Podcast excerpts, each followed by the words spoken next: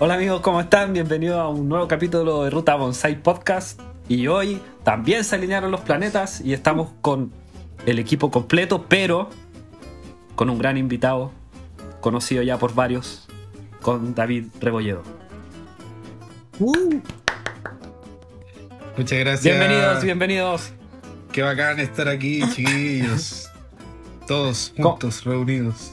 Y cómo está el también equipo? ahí, vísperas de Año Nuevo ya. ¿Cómo están? Bien, pues bien, bien, Bien. emocionados porque Bien. ya llevamos dos capítulos todos juntos.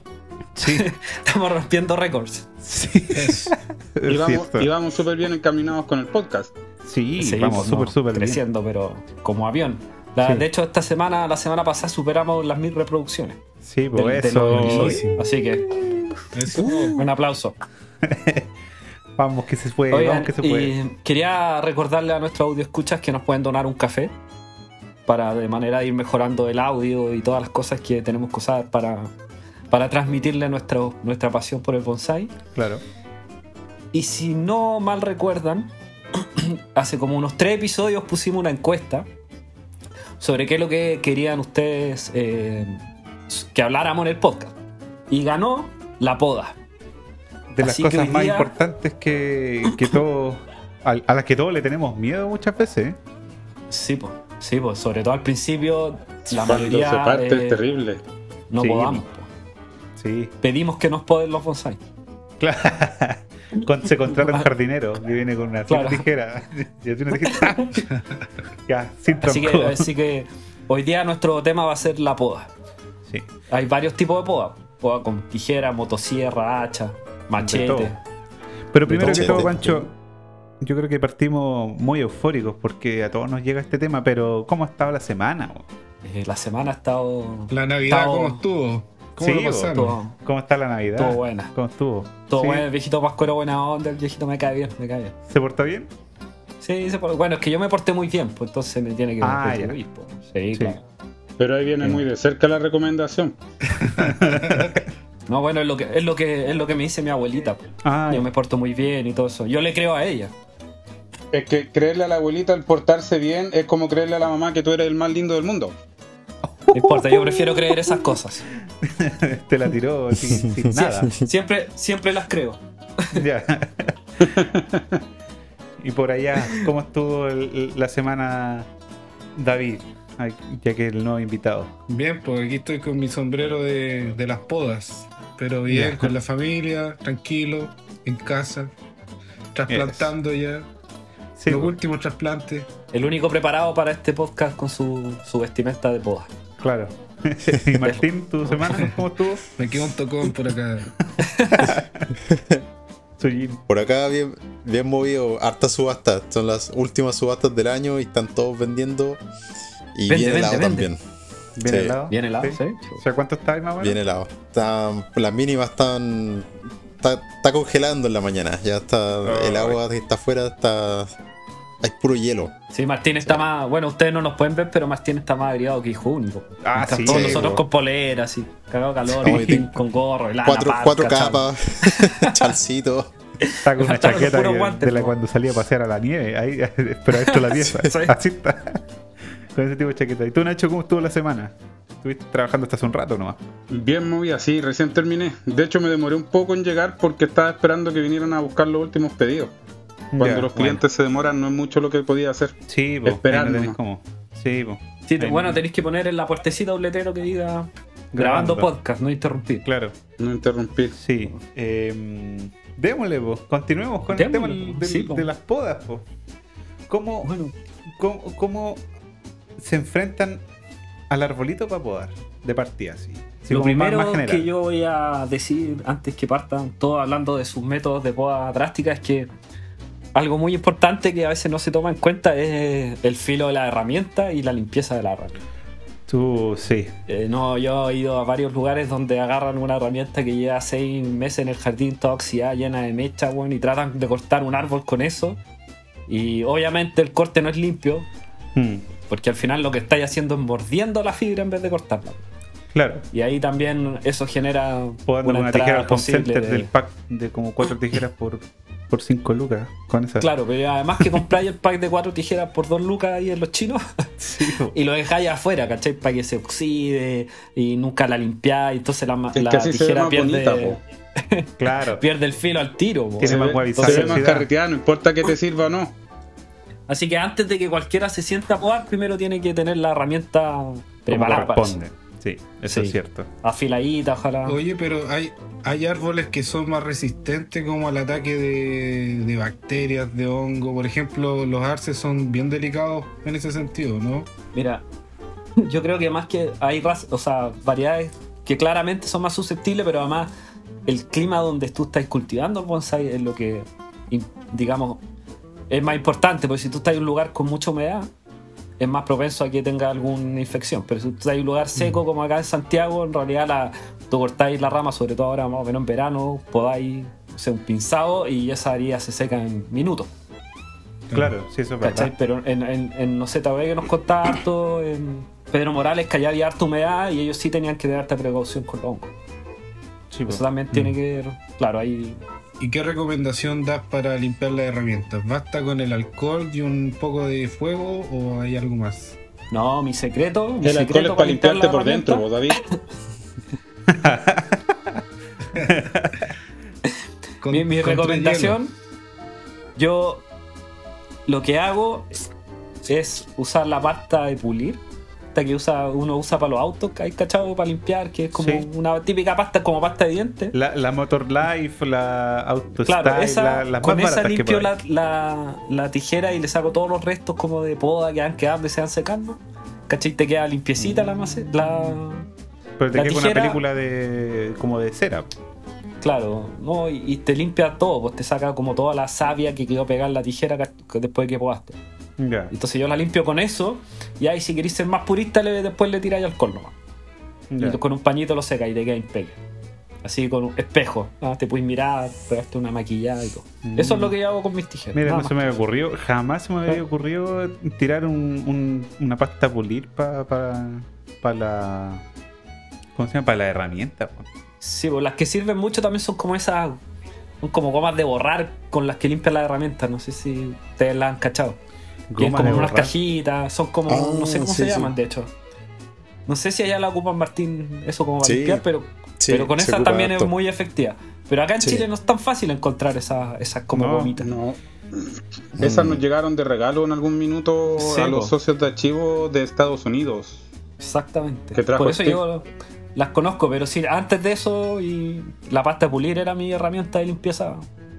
Y después podí echarle, no sé, pues doble 40 o si ya eres más, más pro, eh, aceite de camelia. Y ahí la, la herramienta te dura toda la vida. Aquí yo soy más bruto Sí, y ocupo, ocupo nomás el- la lija. la piedra para afilar. Ya, ah, si sabéis usarla, Cuando- claro. cu- sí, po, cuando la herramienta ya está sucia, igual aplicar la piedra para afilar, eso te deja solamente el filo que es lo que necesitáis para cortar y. Sí, po. Y después desinfectáis eh, el árbol nomás. eso ya es más express, es más express. Sí, bueno, eso, es, que, es que si tenía una cuestión como de en cadena así de tenéis que ir podando, sí, le saco filo nomás, démosle. Después le echaré jabón potásico, qué sé yo.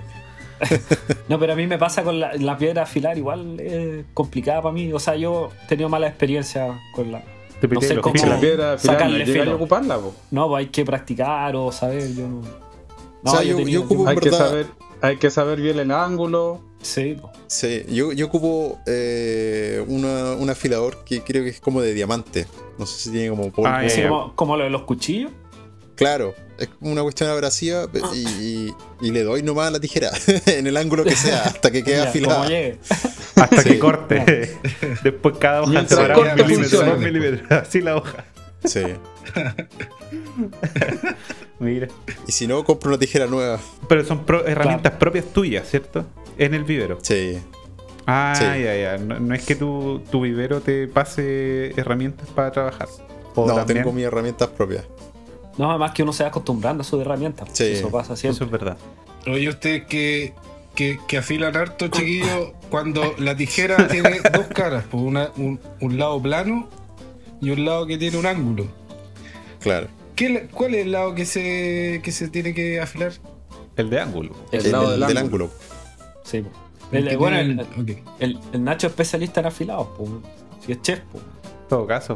Son, son más En el, lado pensados. del, en, el, en el lado del ángulo es donde hay que afilar. No, pero de Oye. verdad es todo un tema afilar con, de verdad es todo un tema afilar con piedra. Si no es tan, no Sí, es llegar po. y, No, es complicado. y raspar nomás, pues tiene, tiene un ángulo específico dependiendo del filo que tenga. Porque no es lo mismo afilar un cuchillo, por ejemplo, que afilar una tijera. La tijera Claro. tienes que afilar solo por el lado con ángulo.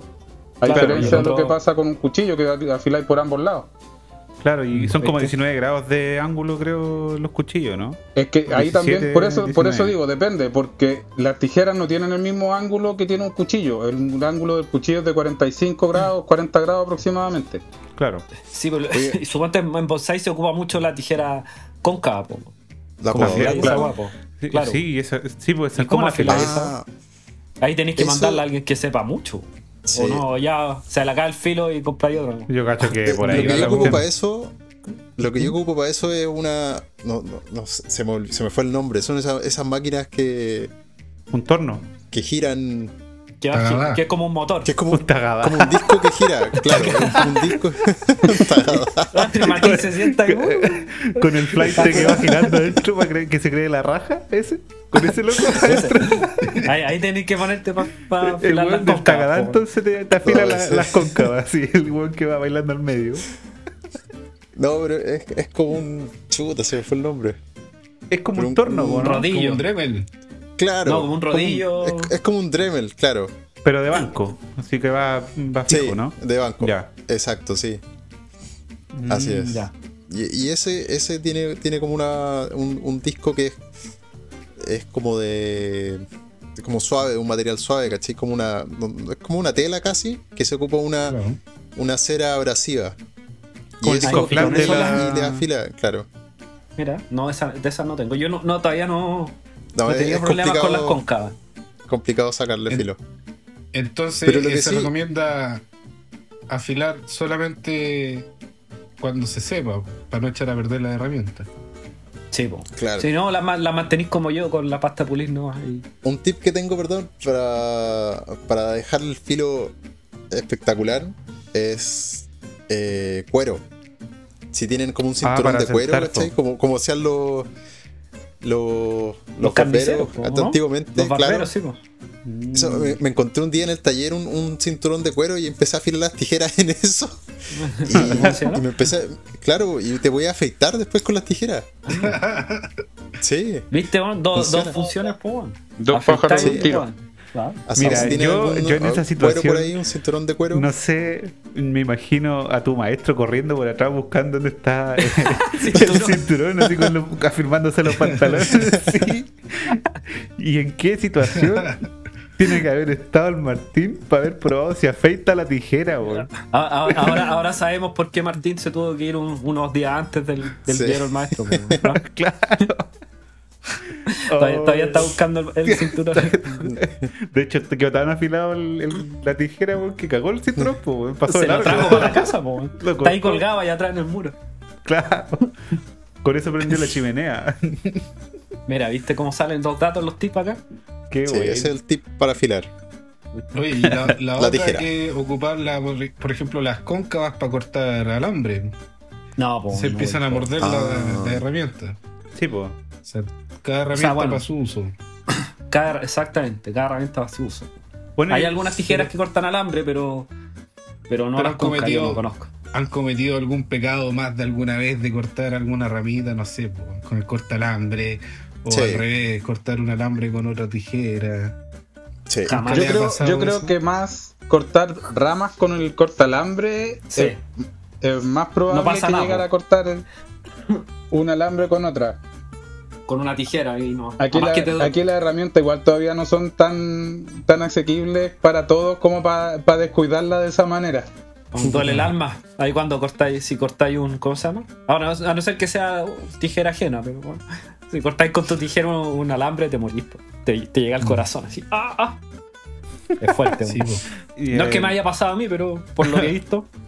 Lo que aprendimos la otra vez con el David, eh, el tema de como juntar de nuevo los filos, ¿te acordáis que agarrábamos a martillazo las herramientas, pero de una Mm. forma?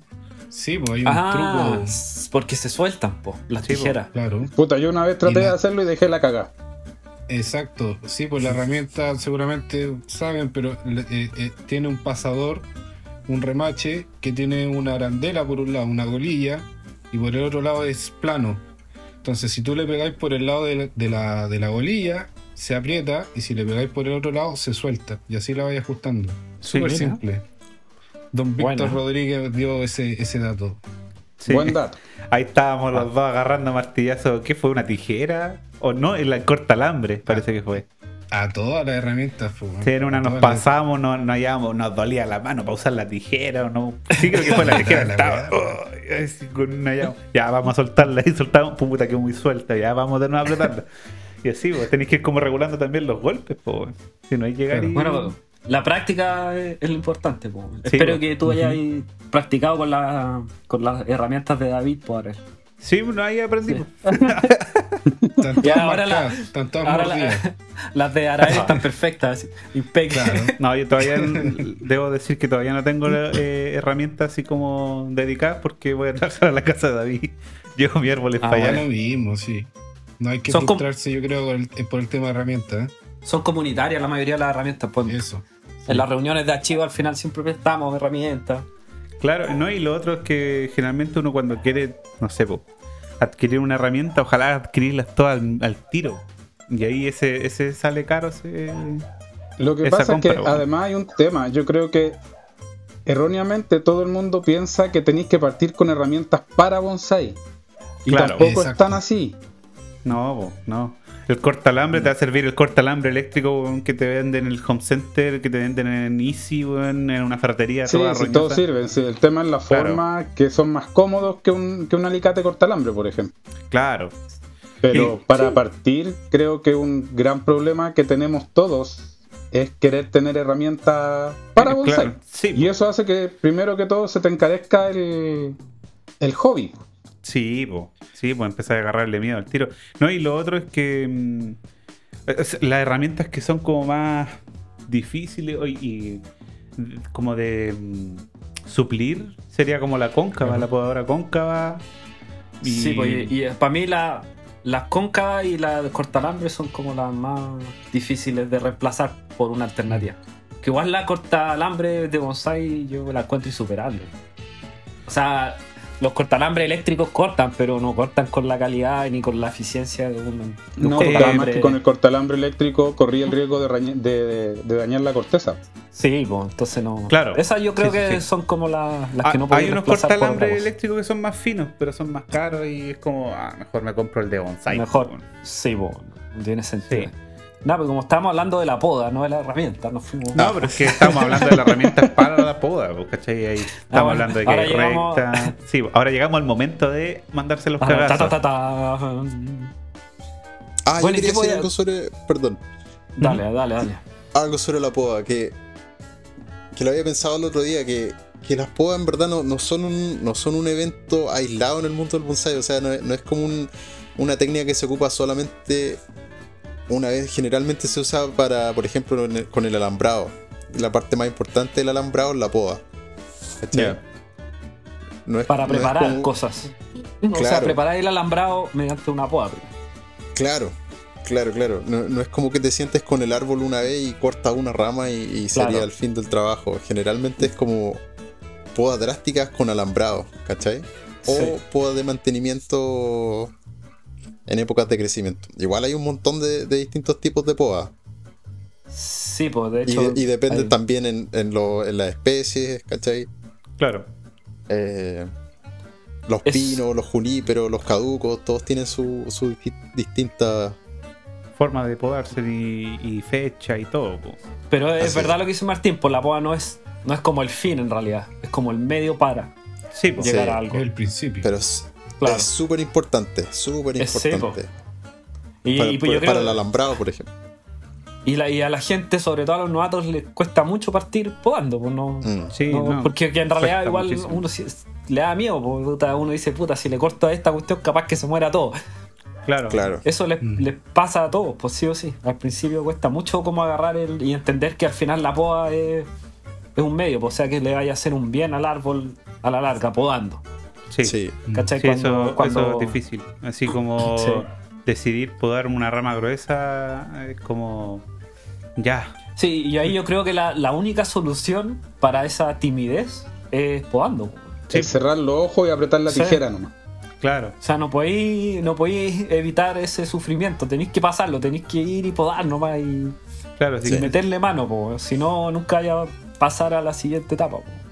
Sí, eso es cierto. Sí, y cuesta acá al principio se motiven. Sí, sobre todo cuando uno no tiene. O, o cuesta, para el que empieza sobre todo, cuesta tener árboles ya con ramas gruesas y cuestiones así, ¿cachai? Como árboles más o menos formaditos. Y después así como verlo y decidir eliminar una rama que te costó en su momento. Y, y que sea la primera rama gruesa que tenéis que podar es como. Ya, Bueno, por eso son, son muy buenos lo que siempre repetimos con Nacho y con la gente de Achivo que lleva más tiempo, es, es juntarse con gente que lleva harto tiempo, que tiene árboles grandes. Claro. ¿Cachai? Que ellos ya saben podar y te guían y te dicen, mira, poda aquí, aquí, aquí, y tú vas y podáis. Y vais perdiendo ese miedo, po, porque Sí, ya po. podaste, ya sabéis que no le hacen al árbol. Bueno, Martín, me imagino que cuando parte del entrenamiento tú trabajáis con árboles que, que te van guiando al principio como podar, pues y ahí vais perdiendo No, el nada, miedo, nada. Cero. Lo- ¿Te no, tiran hacia los leones? Te, ti- te tiran. Por ejemplo, como yo aprendí, fue eh, trabajando un árbol, alambrándolo, y después viendo cómo mi maestro lo corregía, él agarraba la, el cortalambre y sacaba Pescaba la rama, la millón- gotita. eh, claro, sacaba un montón de ramas que yo no corté por, por miedo a perder ramas, por Claro. perder. eh, y, y el Mm. árbol mejoraba un montón. Y después Ya. veía en el piso la cantidad de ramas que yo ah, no había cortado y que había alambrado, ¿cachai? Y decía, ah, chuta, debería haber tomado esa decisión. cortado por miedo, básicamente. Claro, Sí, por miedo a, a perder como la. No sé, pues que, que una zona se viera más llena, ¿cachai? O, o una rama que era muy gruesa. Y, y, tratar de aprovechar todo al máximo. Y allá más miedo aún. Porque no Sí, tenía no tenía ramitas, po. No estabas hablando Sí, de plantoncitos que estabas formando. De repente eran ramas, claro, eran ramas importantes que había que cortar porque, por ejemplo, estaban, en- estaban encima de otra rama, ¿cachai? O estaban fuera del diseño. O, o se veían mal simplemente. Claro. ¿cachai? Bueno, eso, es una gran parte de este arte. Pues finalmente tú vas a ir cambiando cada temporada, puede cambiar tu. El árbol completo. Sí. Puede, puede cambiar completo, así como lo podéis mantener por, por décadas. Claro, tan que el árbol decía Así secarte dos, tres ramas y te caes con la pura. Con el puro ápice, puta ya. Voy a tener que hacerlo literati. sí, pues, sí. sí, pues, puta, tenía buena curva acá abajo, puta, ya. Y si lo planto costado, estamos. da igual. Claro, patas Sí, para bueno. estamos. Lo que, lo que dice Martín tiene, tiene mucha lógica pensando en que cuando uno está partiendo, lo que le cuesta es tomar la decisión como Sí. de eliminar opciones. Entonces deja muchas Mm. ramas porque dice, puta, y si después la necesito, si se me muere esto. El ya después si cuando agarráis experiencia, ya como que sabéis cómo reaccionar, entonces da lo mismo la Mm, opción porque ya sabéis ¿no? que esa no es una opción para ti. claro. Pero al principio pasa mucho eso, entonces tú dejáis probablemente muchas más ramas que de las que deberíais, por solamente porque tenéis como el miedo de que o no sabéis tomar la decisión todavía del diseño. Claro, como que todavía faltan cojones para tomar la Sí. decisión. po. Y la única opción yo creo que es trabajando. Y como todos los que estén temerosos, eh, hay que meter, meter mano. ¿no? Eh, Y sobre tener- todo trabajar en grupo cuando estáis partiendo. Sí, Creo po. que Sí, esa es una cosa Así yo aprendí con. David. Sí, así aprendí con David. Y una cosa que nos hemos dado cuenta, que igual lo, lo usamos, por ejemplo, hace cuánto. La otra vez cuando diseñamos un olmito, eh, tuvimos la. mm, O bueno, el David pescó un, un pañito y lo puso sobre la rama. Y cachai, Eso se como, usa mucho. Mira, sé que funciona. Queda- Sí, no- para no- saber, Claro, Photoshop. análogo. también, po, Ah. Photoshop. para Sí, saber po. qué podar y pues, si estáis muy indeciso, tapáis una rama Mm. con un pañito para ver cómo se vería el árbol sin esa rama. Claro, para saber si la echáis de menos, eso. no la echáis de menos. Claro. Si la cagaste o no la cagaste. Antes así- de cortarla, ya Sí, ahí te estoy seguro. Después te secáis las lágrimas con un pañuelo. Sí. claro, con, El mismo, con el mismo pañito. Eh, doble uso. Claro, y con la hoja ahí. Me ama, no me ama, me ama, no me ama. Oye, y en, en las pináceas, por ejemplo, en los junibros, los, en los pinos, los cortes de la rama, yo por- hablo por, por mí, generalmente dejo un tocón bien largo como para decidir si me sirve para o prefieren ustedes como cortar el tiro eh, al ras para que cicatrice y cierre. ¿Qué, qué, qué recomiendan ustedes? No, yo, yo generalmente hago lo mismo que tú. A no ser que esté muy decidido con el diseño. Pero si tengo ciertas dudas, eh, puedo dejarlo como ahí, después por último lo corto más. Más a ras si es que quiero ese, ese tocón después o no. Mm. Pero los pinos y los junis se, se suelen hacer esos cortes como el ras, como en los arce, o siempre se dejan jeans y uro y chari. En los juníperos generalmente siempre se deja gin y madera muerta. En los Como pinos hay dos casos. En los, en los pinos, por ejemplo, cuando estás haciendo el tronco y necesitas esas ramas de sacrificio, la rama de sacrificio generalmente se corta a ras para poder cicatrizar completamente esa parte.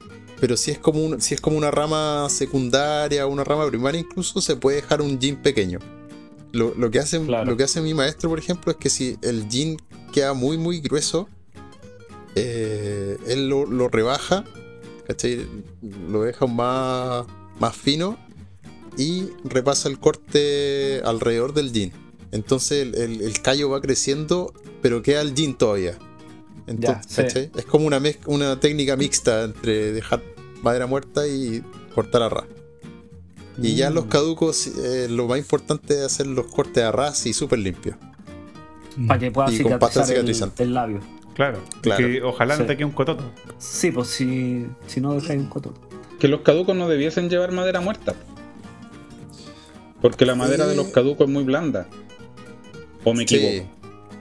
No, no, eh, no, no es una regla, pero, pero generalmente se, se evita el- la madera muerta en los caducos porque dura bien poco. ¿cachai? Sí, se puede ver súper bien, es cierto, Mm. Con los troncos huecos y cosas así, pero, pero generalmente dura tan poco que, que, que, por ejemplo, acá, eh, no sé, pues si compraste un, un, digamos, un arce triente con madera muerta que se veía espectacular. Y sean Ujú. cinco años más, esa madera no va a estar, ¿cachai? Y el precio del árbol se va a disminuir, ¿cachai? Y se va a ir a la cresta y... Sí, pues. Toda la razón. Sobre todo en ambientes más húmedos. Se, se, se Sí, pudre po. antes esa madera y Claro. todo. También, Sí. También cambia mucho eso. Los frutales, por los ciruelos, los cerezos. Y tienen, tienen Los- harta salida allá de venta esos árboles que están como con corteza, bien Sí. ¿sí? Sí, sí. En los ciruelos, por ejemplo, sí. eh, las maderas muertas es, es bien importante, ¿cachai? Mm. En- Entre más, más extraño, más madera muerta y mejor. Es que la madera de los ciruelos igual es más dura que, un, que de, los, Sí, de los otros tipos Sí. de caducos.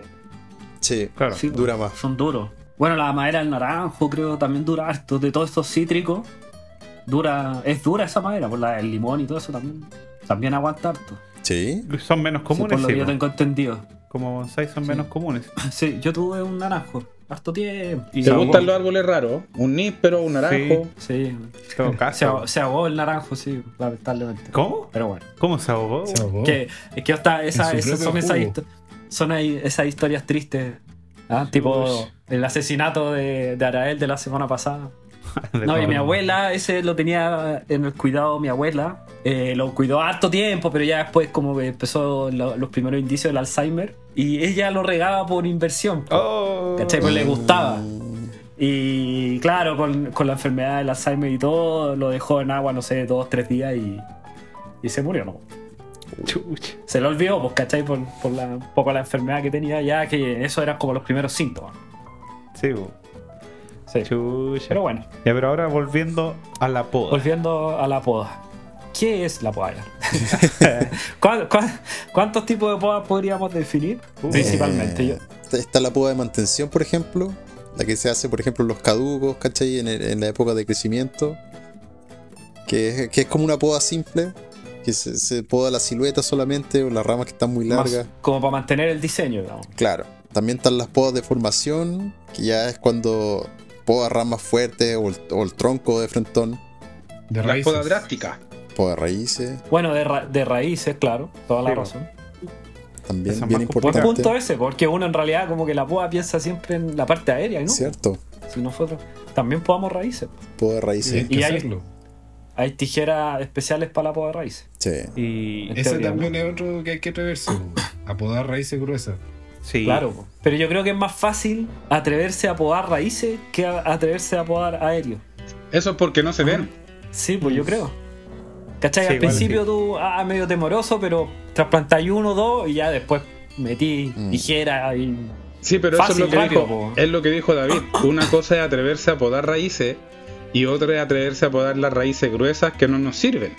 Claro, cuando sale el, el Ah, Porque cuando tú estás partiendo, cortáis raíces dentro de lo que te atreví, pero cuando veis una raíz gruesa, por mucho que sepáis que, y visto videos y escuchado a maestros y, y juntarte en grupo, cuando estáis solo, no le cortáis la raíz gruesa porque te da miedo cagarte el árbol. Claro, y lo miráis de lejito así, puta, ya así de bien le he sacado. Y si, y si lo corto y, y me mata toda Ayuda, y que gritar, ayuda. Claro. Ahí en, los, en, los, WhatsApp ahí, en los grupos, ayuda, Sí, ayuda. Y ahí. La Y corto mostrar, o no la y corto? mostrar las fotos de todas las raíces que, que tú que pre- creís que se van a cortar y que te digan sí, sí, y hay dos hueones que te dicen que no y que qued- quedaste peor. Sí, ¿qué haces para ¿Cuál cagar el tiro? El rojo, ¿Dónde el azul. sí, así mismo. para desactivar una bomba. El equivalente. Oye, y ahora que, que- que estamos llegando ya a enero, ¿qué se puede podar? Se pueden podar ramas, de rama, no sé, pues, eh, poda estructural, raíces, ya que estamos con el tema y en esta fecha. Y verano, ojo, porque ahí Martín está cagado de frío, no se, no se puede ni Mm. mover. Sí, No, pero- en, pero en ustedes este están-. Ustedes están en buena época para podar. Caducos, ¿cachai? Si tienen pinos Sí, negros o si tienen pinos que, que, por ejemplo, la poda de vela, también es súper importante para, para la mantención y la ramificación de los árboles. Que. Pero suponte la, la poda de, la, de, los, de los pinos se hace más entrado en el verano, ¿no? sí, Pues nosotros estamos recién partiendo el verano, como mediados Sí. de verano, ¿no? cuando, Aquí. la, cuando Sí. las hojas nuevas, cuando las agujas nuevas ya han madurado, Tan, tan así full. Claro, abierto. ahí se recomienda, se recomienda cortar. Y también, también uno puede jugar con el tiempo de poda, dependiendo si uno quiere que el árbol esté más, más fuerte o la, la aguja esté más larga, o si uno quiere que la aguja esté más chica Mm. y el árbol esté más, más controlado. Más como Claro, compacto. eso sería, digamos, caería en la poda de formación, Eso sería la. No, poda ¿O de no? mantenimiento. de mantenimiento. O de formación también. Ah, difícil, difícil, porque depende del estado de que esté el árbol. Se hacen árboles refinados y en árboles que estén en, están en formación, ¿cachai? Entonces, Claro, la, la misma técnica se puede hacer para los dos Claro. tipos de poda, po. Claro. para la formación y para la mantención. exacto. Y entonces tendríamos la poda de raíces, poda de formación, poda Eh, de mantención. mantención. Eh, y, y y la última poda. po. Claro. Ya cuando, cua- cuando te equivocas y se muere, Mm. se muere el árbol, Y la última muere poda. La última poda. La última poda. La para que quepa en la, en la estufa. Claro, claro. Para trozar el, el bonsai Claro. es la última poda. y esa se hace con motosierra. Esa se hace con Motosierra. con Con la sierra. pata, con la pata. También con la pata apoyada en la cuneta. Depende de tu furia en ese momento, de lo que Claro. pasó. Con hacha Claro. también se puede hacer esa. Y, y esa va regulada netamente por el tamaño de la estufa. Sí, pues, de la estufa en la que hay que poner. O si querías, podéis también hacer un asado ahí, no te necesitáis podar. Eh, Sí, pues esos Así también después pa' afuera, claro. sirven para ahumar también, harto. Sí. Sobre todo los, Mm. los Los frutales. robles. Los frutales, los, sí, pues, los robles, los frutales también eso sirve para ahumar ahí. Ay, qué triste. Para darle aroma a la carne le ponen. No sé Sí, si el creo pino que- negro será bueno para la carne. Sé que para la estufa no, much- ¿no? mucha resina. Mucha resina, es el fuerte. Una Sí. malayita con pino Mm. negro. Una malaya a la pilo negro, sí. No, un, saku- un sakura se puede usar. Se ocupa harto Sí, sakura pues. para cerezo. Para ahumar. Sí. Para el ahumado. Sí, para el ahumado sí, pues usar todos los cereales, los, los que tienen los aromáticos. Claro. Oye, y, y cuando podan, ¿qué momento, en qué caso usan la pasta cicatrizante al momento de podar? Chuta, yo, la verdad, antes usaba bastante más pasta cicatrizante que ahora. Yo generalmente ahora la uso re poco y en algunos caducos nomás. Generalmente cuando hago poda en invierno la uso. En verano como que no la uso mucho. Ya. Y cuando son podas más drásticas, cuando son No, son podas de ramas más delgadas tampoco. En los Mm. casos No. de los ficus tampoco no es necesario. Los Sí, ficus po. tienen un látex cuando tú podas que cubre Que la herida el- y no necesitan el... Mm. De hecho, ponerle pasta cicatrizante a un ficus no es muy bueno porque igual promueve que haya más humedad dentro y, y genere hongo. Claro, por el mismo látex que no se alcanza a secar Exacto. y se genera un líquido ahí que se pudre al final. Sí, pues, para aquellos que estén. que poden su primer ficus, entonces van a ir y podar el ficus y va a salir el látex y sale y sale y sale y, y entran en pánico porque no para nunca. Y, y le pasáis el dedo, le pasáis el dedo, le pasáis el Claro, dedo. y sigue saliendo y, se saliendo. llaman a- al, al 911. Ah, se está desangrando mi ficus, por favor. Eh, hay que tirarle agua pues, con un rociador. Ah. Y, y se acabó. Y Sans acabó el, el. ¿Cómo se llama? El, el chorreo del látex. Torniquete. Ahí digamos, claro, es como un torniquete natural. Le echáis, lo rociáis con agua y ya no sigo tanto látex. Así que para que no entren en pánico tienes que usar ese. Uy, ¿por qué técnica. eso? O aprovecháis ese látex para otras podas de otros árboles. Lo Claro, claro, el látex y se lo echas así, así tu propia parte cicatrizante. Claro. Claro. Pasta cicatrizante Bueno, ese era, natural. ese era un tema antes, ya no. Pero antes eh, todos tenían su receta de, de pasta cicatrizante. Que le Ah. usaban cera de abeja con miel, Ah, o diente no con sé. canela. Profe, yo tengo un tip. todas esas cosas, pues. Profe. A ver, dale, dale, dale. Que el otro, el otro día estaba trabajando con otro profesional y estaba él, estaba él podando, ¿cachai? Un, un arce triente gigantesco también. Y tenía tantos cortes. Y eh, agarró una botellita de, de cola fría, de pegamento. Y iba aplicando una gota a cada, cada punto, ¿cachai? A cada poda. Y con eso solamente me, me dijo.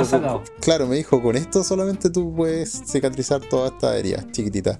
No es necesario ocupar pasta Ya. cicatrizante, que es más cara, ¿cachai? Que es más difícil de aplicar, esa pla- plasticina. Solamente un puntito de cola fría para, para cortes chicos. Estamos, estamos- estoy hablando quizás como de, Sí, de medio centímetro o, o menos, ¿cachai? Ya. El problema es que si tú vas a complicar esa técnica y, y después viene el viento, y sopla toda la hoja y quedan todas las hojas pegadas de nuevo. Ah, no, pero, pero este era un corte. este era una poda de invierno, po. estamos en invierno acá. Entonces, Sobre, sobre todo en Conti, en la Ah, playa. Tienes que hacerlo en invierno la técnica, sí, claro. Claro. No puedes hacerla en No, no. otoño y todo eso. así unos es. tallarines, unos fideos pegados. Pegado en la cerámica. No, pero esa, eso yo, yo la había escuchado la técnica de la, de la cola fría acá cuando, cuando partía había gente que usaba cola fría para las como pasta cicatrizante. Mm. Sí, yo no la he usado nunca, la verdad, no sé, no sé cómo será. La plasticina también lo ocupan harto. Plasticina, sí. La- sí. canela. La canela antifúngica. Y ahí, Oxicloruro de cobre también se le echa un poquito. ahora, eh, si, está, si uno vive en zonas muy, no sé, como Santiago, que es casi semidesértica ya, no, no es tan necesaria la, la pasta cicatrizante y todo eso. La haría se seca antes de que, de que siquiera pueda intentar crecer un hongo. Hay que tenerlo más o menos claro, para que no malgasten la pasta cicatrizante. ¿Y cómo se quita la pasta cicatrizante? Porque yo tengo algunos que le eché alguna vez una pasta que compré y que quedó petrificada la pasta y hay que sacarla con alguna aguja, algo, porque está totalmente pegada. Pero esa, esa pasta está sobre el, está sobre la cicatriz o quedó como dentro No. mezclado. Está cu- cubriendo el, el labio con parte de la madera. Ah, lo mejor en ese caso, si, si dejáis que el árbol crezca y, y, y sane completamente, generalmente se estira tanto la pasta que, que empieza a desquebrajarse y a caerse sola. La bota. Hay que esperar. Sí, claro. como que se. O sea, por lo menos lo que a mí me ha pasado. Bueno, en algún la- momento la cubre. es que po, ¿no? siempre se. si- de- en algún momento desaparece la pasta pues, Mm. ya no la tenéis más. Ya cumplió, digamos, su función y desapareció. Y lo que decía Martín también es que. Lo que nos contaba por interno, que es muy importante para poder cicatrizar una herida bien, que hay que dejar crecer el árbol.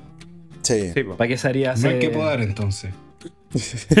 No, la para que- conclusión del para capítulo. Que se no cicatrice la poden. poda, no tenéis que podar. Claro. Claro. La mejor poda Sí, mejor. es la no poda. Es la que no se hace. Claro.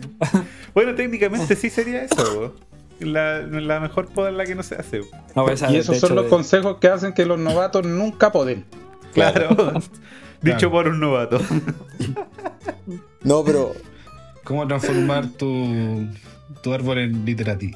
Claro. hablando en serio, la mejor forma de cicatrizar una herida es repasar el corte con un cuchillo bien afilado, con un cartonero o algún, no sé cómo le dicen ustedes, un tip top. Cartonero, Un bisturí, bisturí. bisturí, La cuchilla. la cuchilla, Claro. claro. Eh, re- re- repasar el corte, cor- dejarlo lo más eh, limpio posible, porque muchas veces cuando cortamos se, se- se separa la fibra de la madera, hay que evitar eso, y ocupar pasta cicatrizante para man- mantener siempre, eh, Aislado. la- claro, aislado, aislado del exterior y eh, la herida húmeda. O sea, eh, por ejemplo, si, la, la- la madera empieza a podrirse, empieza a secarse, es más difícil que crezca el callo sobre esa madera. No sé si, no sé si se entiende. Sí, sí, sí. Sí. Yo he visto, he visto en algunos videos de, de- de Japón que a los arces, en, lo- en las oquedades que quedan en, lo- en los cortes, colocan a veces piedras o rellenos de epóxico para que cubra completamente y no, y no quede el Ah, labio sí. muy hacia adentro. Así es. No quede como un hoyo. con cemento también, Claro. claro, se hace. Mucho, Cemento, con cemento mira. instantáneo, sí. Aquí lo ocupamos harto el cemento. Cemento con pasta cicatrizante, porque lo que pasa es que con el cemento de repente en, en el verano se puede calentar mucho y eso evita que el callo crezca sobre el cemento. Ah, buen punto, claro. Sí, Sí. hay que tener Oye, cuidado con esas eh, temperaturas. Eh, en, honor, en honor al tiempo, para que no se nos canse el pianista que tenemos contratado para los podcasts, no sé si ustedes lo escuchan ahí. Se cansa, po, no puede estar, no puede estar una hora Yo, tocando el yo lo piano. tengo ahí grabando hace compadre, cualquier po. rato. Sí, po. está más chato. Entonces ya, ya no está pidiendo agüita. Eh, me imagino que todos ya tienen sus recomendaciones, po, ¿no? Para este Sí, capítulo, por para supuesto este que sí. episodio. El, el episodio número 19. 19 ya. 19 ya, pues. Es Sí, ya, harto. ya estamos grandes. Estamos- ya cumplimos la Ya mayoría. estamos de edad. peludos ya. Sí. Así que, eh, ¿quién quiere partir con su recomendación de este capítulo? Mira, yo, yo voy a partir por una sola razón, porque la quiero unir un poquito con lo que tú recomendaste, Pancho, el, el, el podcast pasado. Eh, que tú, El de que- el, de, el de Peter Chan. Eh, si van a tomar, entreguen las llaves. También, también. Ah, perfecto. ¿No es que tú recomendaste el libro de Peter Chan que se llama Bonsai? Y tú leíste Sí. una, una frase en relación al, al pensamiento del bonsai, ¿cachai? Como toda esa onda. Pues sí, me fui la ola. Sí, Claro. sí, le- leíste. ya. Mira, yo voy a recomendar un, un librito de Erin Niimi Longhurst, que se llama la autora. Oh my god. Se llama Omoiyari, el, el libro. Ya que es un término japonés que se usa eh, o que significa pensar en el otro, consideración hacia los demás, ¿cachai? Y, todo esto como para formar no solamente árboles, sino que también para formar personas que forman esos árboles, ¿cachai? En este caso es son consejos, es un libro de consejos eh, prácticos, factibles, eh, donde eh, se incorpora un poco la cultura japonesa eh, y el arte de la compasión a la vida de uno, ¿cachai? Es como un, un libro eh, como pseudo autoayuda. Lastimosamente en Chile, si tú vas a una librería y lo vayas a comprar, están en ese, en ese sector, ¿cachai? En, es- en ese Un sector de autoayuda. en el sector de autoayuda, ¿cachai? Pero yo lo compré más que nada por conocer un poco más de la cultura japonesa que muchas veces es importantísima al momento de entender por qué muchas veces los japos hacen las cosas como las hacen y, y te abre un poquito más la, la mente en relación a eso mismo, ¿cachai? Y como casi todas las cosas que traigo yo como para recomendar, siempre se le puede sacar algo para trabajar un, eh, Trabajar un bonsai. Claro, ¿cachai? Me parece excelente. Acuérdense que todas las recomendaciones las ponemos en la descripción del podcast. Así que no tienen que anotar el nombre tan difícil del caballero que escribió el libro. es una, es una- es señora. Una señorita. Sí. Ah, eh, de la señorita. Sí, entonces disculpe, señorita. el libro Omoiyari de Erin Niimi Longhurst. Para que lo, lo busquen por ahí. ¿Quién más tiene su recomendación a mano ahí? La mía es cortita, es un Instagram de un artista que a mí me gusta mucho, que es Makoto-Senpukuji. Muy, muy buen Instagramer. este Él loco. tiene solamente miniaturas en su Instagram. No lo. Buenísimo. Tiene solo miniaturas, no solo Sí. árboles, tiene árboles y plantas de acento. Sí. Y, que- Sí, y creo que hace sus propias Instagram. macetas, ¿o no? Él hace sus propias macetas algunas, pero por ejemplo, él tiene muchos de sus trabajos que los, los tiene en estas cápsulas de café. Sí, sí, es verdad eso. En estas cápsulas de café, de hecho, si tú ves su Instagram, muchas de las fotos salen los arbolitos o plantas en esas mismas cápsulas de café que te digo yo. Sí, sí, eso es cierto. Sí, no, eso es muy bueno ese Instagram. Muy entretenido porque la- los árboles que tiene y las macetas Son preciosas, son, no, son muy bacanes. Yo también lo sigo a él. De hecho, cuando he hecho macetas de estas de greda, saco ideas de él muchas veces. Sí, son, No, sí, tiene muy son muy, muy, muy bonitos. Y el, el Instagram de por sí, ya entrar al feed es súper bonito. Es súper llamativo. Sí, Sí. para vitrinear Uf, y te potencia la imaginación. sí, Y sube, es y, cierto. lo, y sube pri- principalmente videos, casi nada de, de fotos. Martín, no sé qué está intentando mostrar, ¿no? Perdón, estaba No se alcanza a ver, Martín. Tengo el filtro.